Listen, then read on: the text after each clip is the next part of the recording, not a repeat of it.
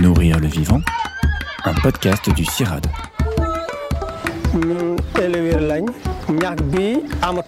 Ce dérèglement climatique a aussi un impact sur plusieurs milliards d'agriculteurs et d'agricultrices. Climat, cultiver les solutions. Épisode 3. Sous les arbres, le café.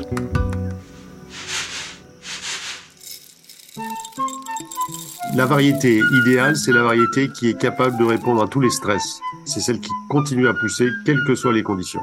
Qui gèle, qui vente, qui pleuve et qui fasse trop chaud. Et la variété qui perd, c'est celle qui se met en pause. Le café que je préfère, c'est celle-là, mais qui produit le meilleur café du monde. Ça veut dire que c'est une variété qui continue à être très robuste, etc., mais qui en plus produit un excellent café. C'est un idéal qui est inatteignable, mais qu'on essaye d'atteindre.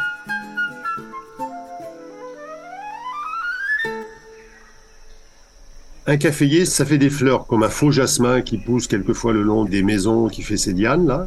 Donc des fleurs blanches, très odorantes. Ça fait des fruits qui deviennent à maturité rouge comme des cerises. C'est très joli à voir. Et ça fait un arbuste qui ressemble un petit peu au camélia, si vous voulez. Benoît Bertrand est chercheur au CIRAD, sélectionneur en amélioration des plantes. Il travaille sur la génétique du café et notamment sur la sélection de nouvelles variétés pour répondre aux défis du dérèglement climatique. Les grands pays producteurs de caféiers, c'est le Brésil, le Vietnam et la Colombie, c'est le troisième pays producteur. Et ces trois pays ont tendance à cultiver en plein soleil et faire des monocultures intensives.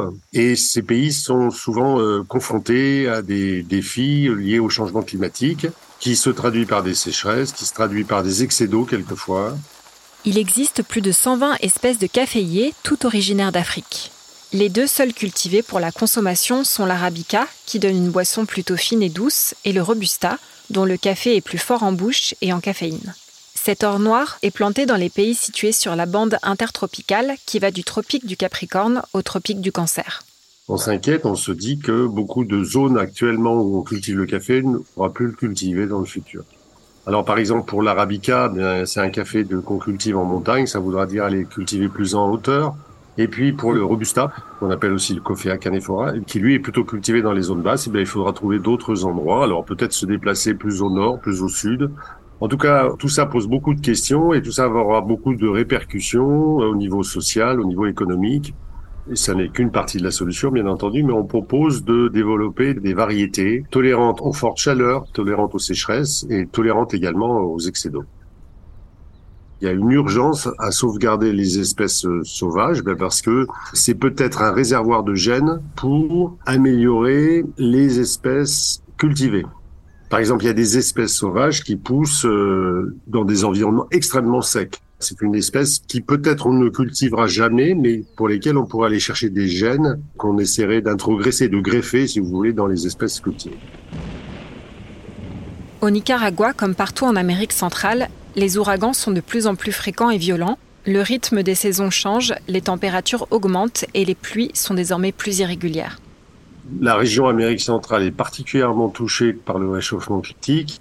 C'est une région euh, qui fait une espèce de cordon ombilical entre les deux Amériques, l'Amérique du Nord et l'Amérique du Sud, avec un versant pacifique et un versant atlantique. Et le café est cultivé sur la corde hyénique de toute cette zone. Le café a été introduit au Nicaragua comme en Amérique centrale au 19e siècle. Depuis, il représente une culture très importante pour l'économie de ces pays. C'est une des premières sources de revenus pour le Nicaragua, par exemple. Et vous avez plus de 50 000 producteurs de café qui sont en général plutôt des petits producteurs et qui cultivent sur les flancs des volcans. Sur des pentes, il faut retenir le sol, il faut planter des arbres. Et donc souvent, très souvent et très majoritairement, le café en Amérique centrale est cultivé avec des arbres. Et donc on appelle ce système l'agroforesterie on va avoir l'espèce euh, qui est cultivée, qui est le caféier. Et puis, vous allez trouver dans le même euh, parcelle euh, un peu de banane, par exemple, qui va servir aux, producteurs, puis sont utilisés par la famille pour vendre un peu au marché des bananes. Et puis, surtout, on va trouver des arbres. Et ces arbres sont des arbres quelquefois qui donnent des fruits, et puis la plupart du temps qui donnent simplement du bois. Alors ça peut être pour le chauffage ou ça peut être du bois qui va être ensuite utilisé pour faire des meubles, des planches, des constructions. Sur un hectare, vous allez trouver au moins 60 à 150 arbres qui peuvent être de tailles différentes, mais de très gros arbres, majestueux, et ça fait un ensemble, ça fait un paysage qui est plutôt joli à voir, et très esthétique. Tous ces arbres, eh bien, évidemment, ils abritent une faune, euh, il va y avoir des oiseaux, vous allez avoir des reptiles, vous allez avoir des insectes. Et tout ce petit monde, ça forme une biodiversité qu'on est content de préserver par l'agroforesterie. Finalement, l'agroforesterie, c'est une forêt un peu dégradée, mais c'est mieux que pas de forêt du tout. Les arbres viennent protéger les cultures de caféiers, font chuter les températures au champ, protègent les sols, empêchent l'excès d'eau et maintiennent la biodiversité. Pourtant, cultiver plusieurs espèces ensemble se fait au détriment du rendement. Si on compare l'agroforesterie avec un système en monoculture en plein soleil, on estime la perte de rendement à 30% environ. Le caféier, c'est une petite plante, un petit arbuste, donc il vit euh, sous le couvert de ces grands arbres. Et lorsqu'il est à l'ombre, il devient un peu feignant et il a tendance à moins fleurir et donc à moins produire. Ça veut dire que les pays qui cultivent en agroforesterie, il y a une baisse de compétitivité, de productivité par rapport aux pays qui cultivent en plein soleil. Du coup, les pays qui cultivent en plein soleil, ils vivent sur ce qu'on appelle la rente du sol, ils abîment leur sol, mais en attendant, c'est eux qui gagnent le plus d'argent.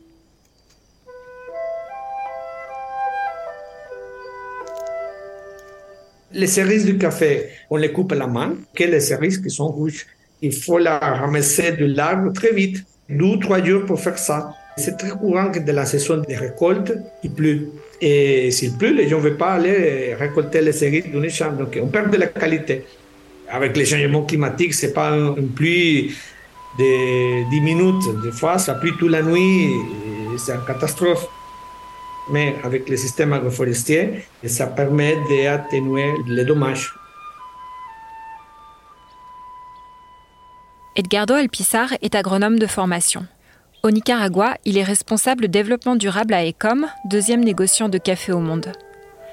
Ecom apporte son soutien aux producteurs en leur proposant par exemple de cultiver des variétés hybrides de caféiers mieux adaptées au changement climatique. Si dans le nord du Nicaragua, il y a une culture très haute du café de qualité. Je suis ici, là, depuis presque 15 ans, travaillant avec les planteurs. Et c'est justement maintenant que je vois qu'il y a des planteurs qui viennent pour acheter les hybrides. Ah, une opportunité avec les hybrides de produire plus dans la même terre que leurs parents ont produit le café, qu'ils ont hérité, mais ils voient plus que le changement climatique est là.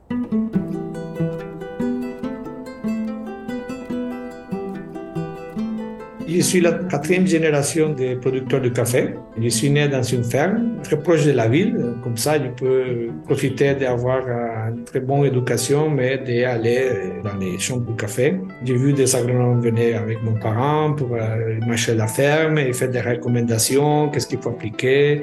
Et je voulais faire ça. C'est pour ça que j'ai continué à faire les études jusqu'à le doctorat. Il y a très peu de, gens qui ont l'opportunité de faire un doctorat en café. Et moi, j'ai la chance d'être avec les deux, avec les chercheurs du CIRAD et avec les planteurs du café. On va continuer à regarder tout ce qui se passe. S'il y a de nouvelles techniques pour améliorer, donc on peut utiliser des drones, des, machines. Il faut dans l'avenir travailler avec ça. comment on s'adapte à la technologie le changement climatique, c'est une chose qui va faire une séparation des gens qui vont continuer dans la filière et les gens qui vont pas continuer. Mon boulot, c'est de transférer euh, cette technologie, l'adapter pour les producteurs. Le négociant en café Ecom a tissé une relation de long terme avec les producteurs. La majorité d'entre eux lui fournit du café depuis plus de 20 ans. Ce café de haute qualité, cultivé sans pesticides, est ensuite exporté vers plus de 50 torréfacteurs dans le monde. Selon Edgardo Alpissar, l'industrie mondiale du café se prépare tant bien que mal au dérèglement climatique. L'industrie, par exemple, elle a déjà investi dans une euh, grande euh, plateforme qui s'appelle World Coffee Research, qui rassemble tous les instituts de recherche et tous les pays qui produisent du café. Qu'ils font maintenant, c'est de partager les variétés qui sont les plus nouveaux dans chaque pays pour les tester dans les autres pays, des choses comme ça. Et oui, ils sont concernés par les changements climatiques, surtout parce qu'il y a une grande dépendance à le café du Brésil et du Vietnam. Du Brésil pour l'arabica et le Vietnam pour la robusta. Si un jour il y a une sécheresse ou un front froid au Brésil ou une inondation au Vietnam, il y aura une coupe de fournition de café.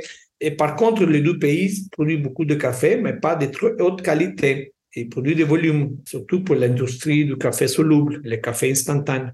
Et donc, le reste des pays qui produisent des cafés de très haute qualité, comme nous ici dans l'Amérique centrale, nous sommes les douzièmes grands producteurs et exportateurs de café du Nicaragua et dans les autres pays ici. Donc, on travaille ensemble avec les torréfacteurs pour voir comment on peut, dès les planteurs, s'adapter à cette situation. Pour améliorer la rentabilité des cultures, le projet européen BreedCaf s'est tenu de 2017 à 2021. Le Nicaragua était l'un des pays partenaires.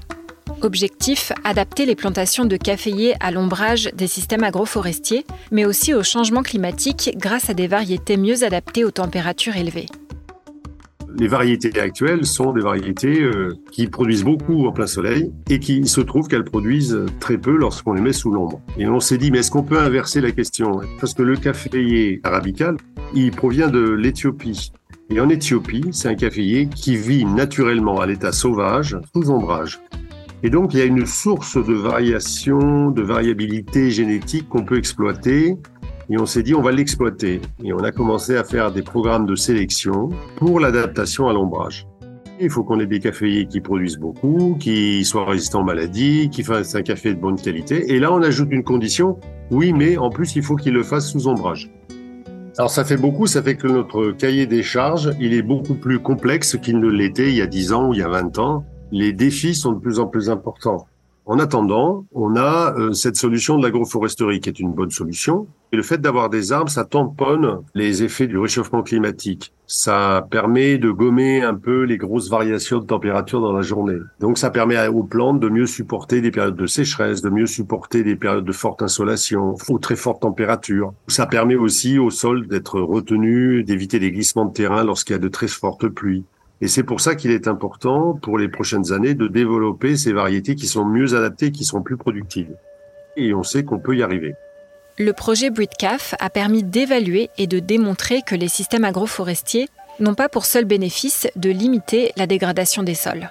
Donc, BreedCaf, c'est l'analyse de différentes variétés de café arabica hybride qu'on a produit et vendu pendant plus de 15 ans dans toute l'Amérique centrale, mais on n'était jamais testé qu'est-ce qui se passe avec cet hybride de café en dessous de l'ombrage. Et donc maintenant, le projet fait, c'est d'évaluer les hybrides dans des conditions d'ombrage permanent, dans des systèmes agroforestiers avec des arbres natifs, des cèdres, en anglais s'appelle mahogany, des caob. Ils sont, des, ils sont des bois précieux. Quand on les plante en même temps que le café, ils poussent très vite. Et quand il y a ce type de bois après quelques années, les valeurs de la terre, ça monte.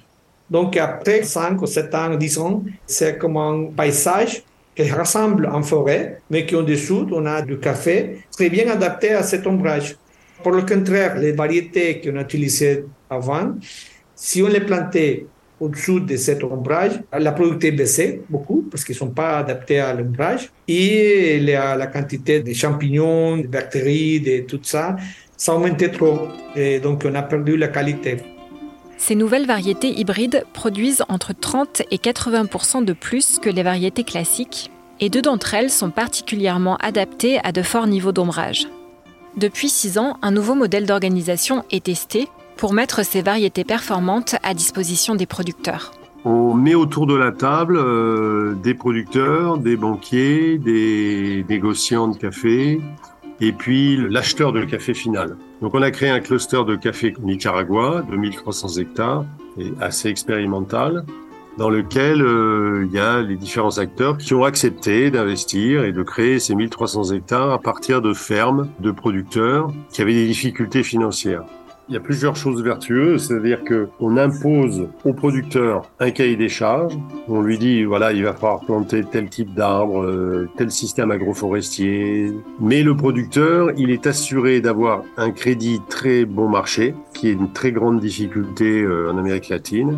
On l'aide à replanter complètement à zéro toutes les anciennes variétés qui sont peu productives, tout ce qui fait qu'en fait, finalement, il avait pratiquement fait faillite, on le fait repartir dans un système modernisé avec des innovations, tout en conservant l'agroforesterie.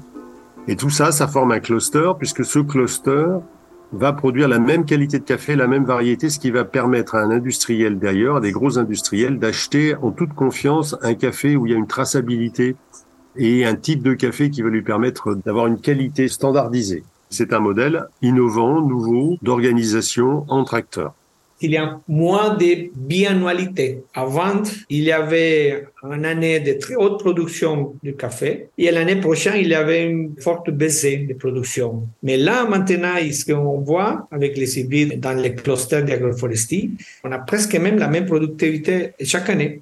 Donc aujourd'hui, ce qu'on tire comme euh, bilan, c'est que les producteurs sont très satisfaits, ils veulent continuer. L'industriel qui achète le café est très satisfait de la qualité du café qui est produite. Par contre, il a du mal à assurer euh, un achat constant. Parce qu'il faut savoir que le prix du café, il varie énormément. C'est un produit sur lequel il y a beaucoup de spéculation. La difficulté, c'est de fixer un cours qui soit fixe. Et ça, c'est pas facile pour un industriel de dire euh, je fixe un cours du café sans tenir compte des variations de la bourse.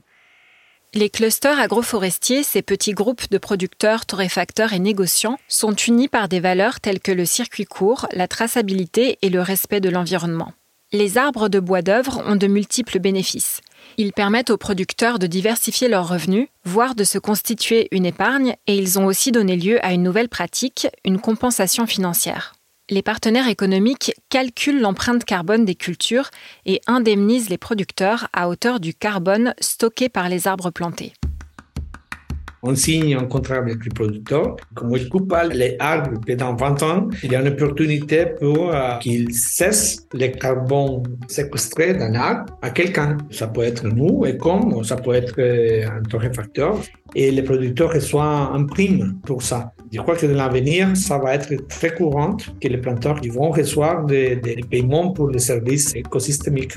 L'agroforesterie est un pari de long terme. Pour accompagner cette transition, les systèmes de production évoluent tout en travaillant à garantir la qualité du café et des rendements suffisants. La consommation de café augmente de 2% par an. Les gens aiment consommer le café. Il n'y a aucune raison qu'on ne continue pas à consommer de café. Par contre, il va falloir qu'on fasse énormément preuve d'imagination pour trouver des solutions. L'agroforesterie est une des solutions. Elle euh, préserve la biodiversité, le sol, et finalement, elle préserve l'avenir et les sols des zones montagneuses. Il faut continuer avec le café, mais d'une manière différente. Travailler avec les gens qui veulent changer des choses aussi. La production de café va et doit s'adapter et va évoluer très fortement dans les prochaines années pour répondre aux défis du changement climatique.